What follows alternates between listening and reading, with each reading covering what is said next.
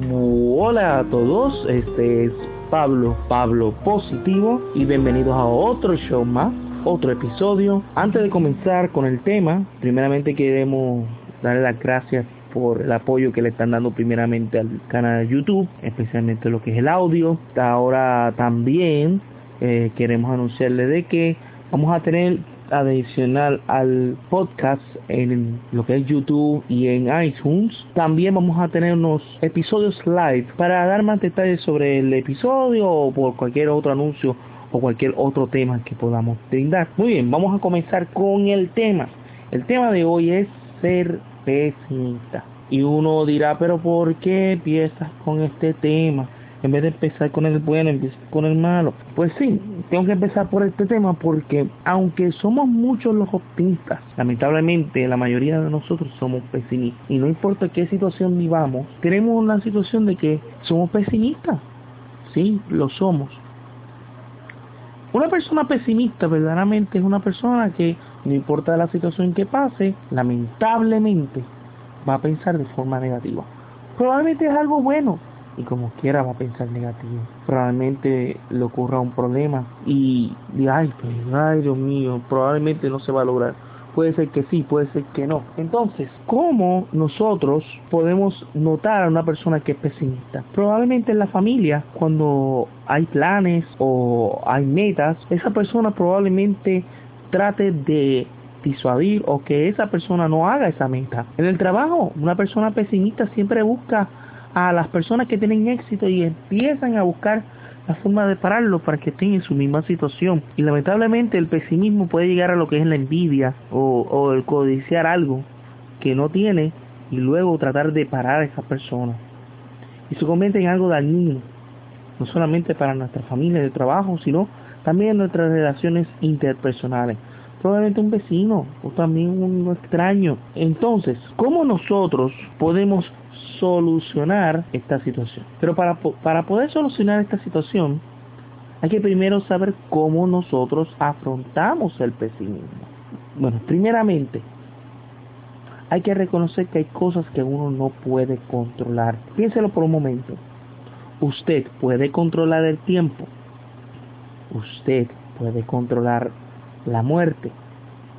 Usted puede controlar el tiempo imprevisto? No. Entonces, ¿por qué como persona usted está tratando de evitar esas cosas cuando lamentablemente eso es una cosa que no puede controlar? Analice por un momento qué cosas usted puede controlar y el resto, échelo para el lado. Porque usted puede controlar situaciones, por ejemplo, situaciones de familia que usted sabe que puede arreglar o que puede su pareja, su hijo ayudar. Esas son cosas que son prioridad. También, no solamente la afrontar, reconocer eso, sino empezar a verse en el espejo, decir, yo sí puedo, yo sí puedo hacer esto, yo sí puedo hacer lo otro, yo puedo lograr mis sueños, yo puedo lograr mis metas. Y aunque no lo logre, pero tendré la satisfacción de decir, lo intenté, no me rendí.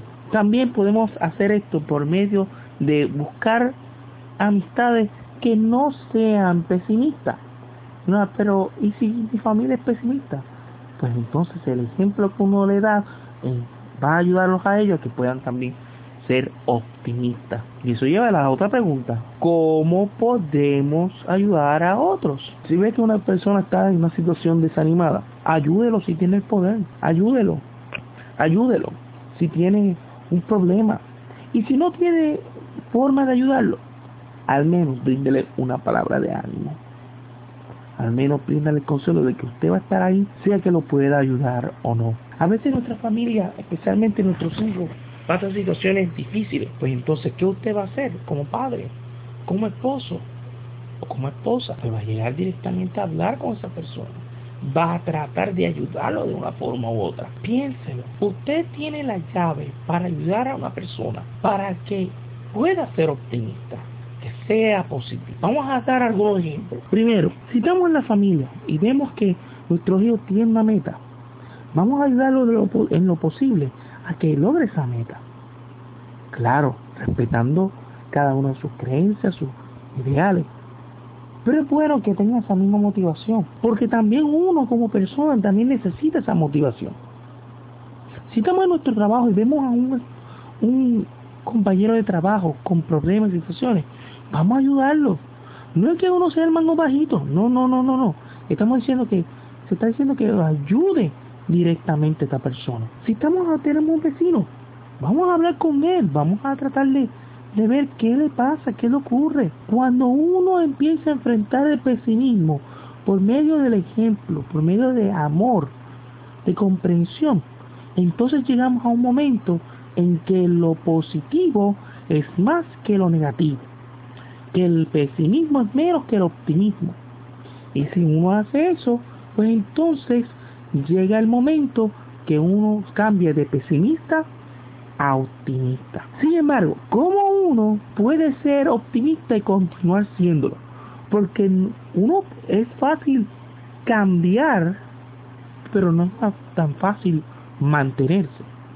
Y ese es el episodio que vamos a ver la próxima semana llamado Ser Optimista. Pues hasta aquí el episodio. Algunos anuncios de nuevo. Como siempre tenemos el canal de YouTube. Va a haber una descripción abajo. O lo van a entender buscando Pablo Positivo. También tengo mi Twitter. Pablo Positivo 10. También va a ver la descripción abajo quiere oírlo en el trabajo, quiere oírlo en, en su casa, no quiere verlo en YouTube, quiere oírlo en su iPod, en su iPad. Hay una dirección de iTunes, está en la parte de abajo.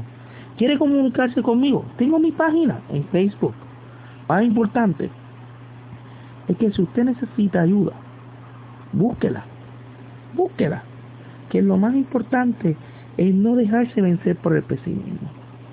Hasta aquí el show y como siempre sea positivo, como yo, Pablo, positivo.